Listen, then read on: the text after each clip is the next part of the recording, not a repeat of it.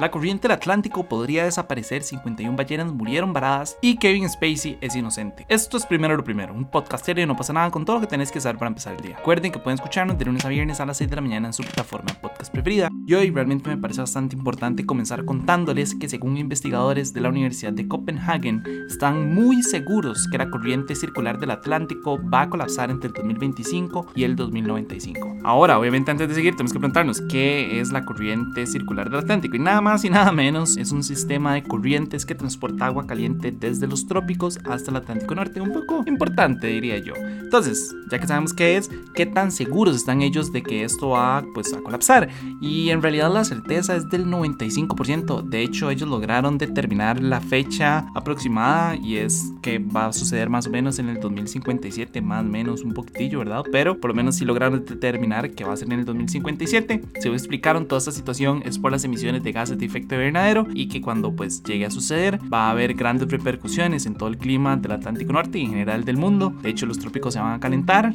y en el Atlántico Norte van a incrementar bastante las tormentas y a nivel global pues va a cambiar la forma en que el calor y las precipitaciones se distribuyen. Entonces, obviamente vamos a vivir un cambio climático bastante importante y la peor parte es que pues vamos a estar vivos para ese momento. Entonces, nada más para que se asusten un poco. Ahora, y esto me parece importante mencionarlo, obviamente como este estudio hay varios que llegaron a similares, pero y creo que aquí es bastante importante como hacer la distinción en evaluaciones recientes el panel internacional sobre cambio climático dijo que en realidad muy poco probable un colapso total de toda la corriente al menos durante el siglo XXI o sea que no va a suceder durante este siglo pero sí llegaron pues a como un consenso de que la corriente ha estado perdiendo bastante estabilidad en los últimos años entonces que eventualmente va a haber un colapso pero no que va a suceder para este momento. Ahora di pues obviamente cuando sale una noticia tan catastrófica y tan de este tipo obviamente van a salir un montón de agencias y un montón de instituciones a intentar tal vez no mentirla pero sí bajarle un poco el nivel y decir como no mira o sea eso no es lo que va a suceder pero como les estaba diciendo di pues así como esta investigación hay otros que han dicho que no es tan catastrófico así como di lo están intentando pintar. Entonces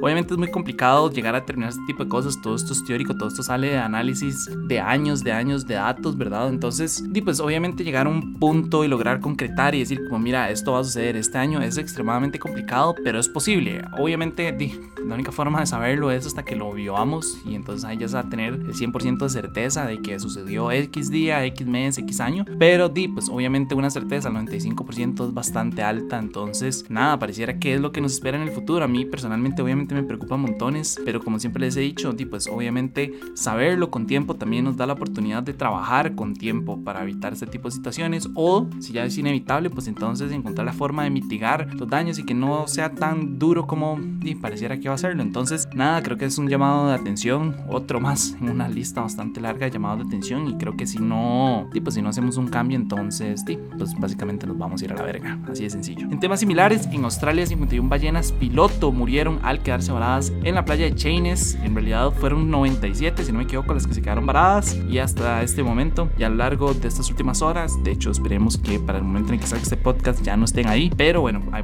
bastantes grupos ecológicos, de hecho hay bastantes autoridades también trabajando para rescatar a las restantes 46 y llevar las aguas más profundas. Al parecer esto es una situación relativamente frecuente en Australia. De hecho, en septiembre del año pasado 230 quedaron varadas en una isla remota de Tasmania y pues murieron lastimosamente la mayoría. Y dos años antes quedaron varadas en esa misma región 470 llenas. Ahora, en realidad no tenemos una certeza de por qué sucede, pero hay varias teorías. Por un lado se cree que puede ser por un tema de enfermedad, puede ser por errores de navegación, eso es pues relativamente común. Puede también ser por un cambio repentino en las mareas, eso también pues algo que está fuera del control de ellas. Puede ser por eh, persecución de depredadores, incluso ya se ha pensado, ¿verdad? Todo el tema del, de la cacería de ballenas puede que por ahí haya, ¿verdad? Un, un, tema bastante importante. Y bueno, también puede haber todo un tema eh, meteorológico extremo, ¿verdad? Una tormenta que les hizo que se desubicaran y que pues terminaran en una playa.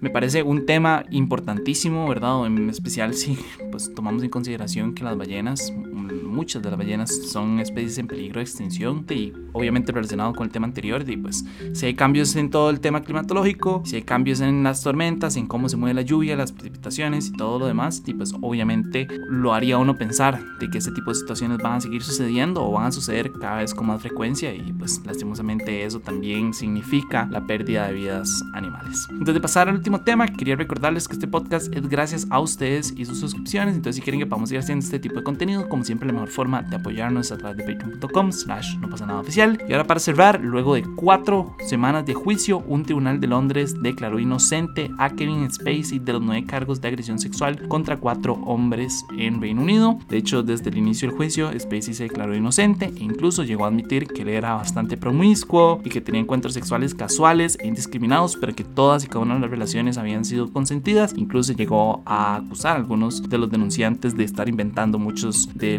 las acusaciones que ellos estaban imponiéndole. Por su parte, la fiscalía pues obviamente manejó por, a lo largo del juicio eh, esta idea de que él es un acosador sexual y que utilizó su influencia para agredir a hombres jóvenes. Eh, tal vez si no saben bien a qué me refiero, bueno, ellos, cuatro hombres de hecho, lo estaban acusando de agresiones sexuales entre el 2001 y el 2013, sobre todo a partir del 2004, como que ahí a partir de ese punto se intensificaron las agresiones. Cuando él era el director del teatro Old Vic en Londres, de hecho la acusación más grave fue una de uno los hombres que lo acusó de drogarlo, de tener relaciones sexuales cuando él estaba dormido. Eh, Kevin Spacey admitió que sí tuvo relaciones con ellos, pero dijo que todo fue consensado, ya les dije. Y nada, pues luego de 12 horas de deliberación, el jurado tomó la decisión de declararlo inocente. Pero bueno, eso fue todo por hoy, jueves 27 de julio. Su apoyo, si posible, primero lo primero. Recuerden que pueden apoyarnos en patreon.com slash no pasa nada oficial. Como siempre, esquíense el podcast para recibirlo todos los días. También a nuestro boletín diario en nopasanada.com y nos pueden encontrar en YouTube, Instagram y TikTok. Y para los que nos están escuchando por Spotify y por de ¿a ustedes les preocupa el impacto que estamos teniendo en el medio ambiente? Sí o no, yo creo que debería preocuparles. Si no lo hace, pues creo que necesitamos un cambio de mentalidad bastante importante. A mí no me preocupa, a mí me aterra en realidad el impacto que estamos teniendo, pero no sé, ahí le doy la pregunta, tal vez ustedes tengan opiniones diferentes. Y nada, de nuevo muchísimas gracias y me escucho mañana. Chao.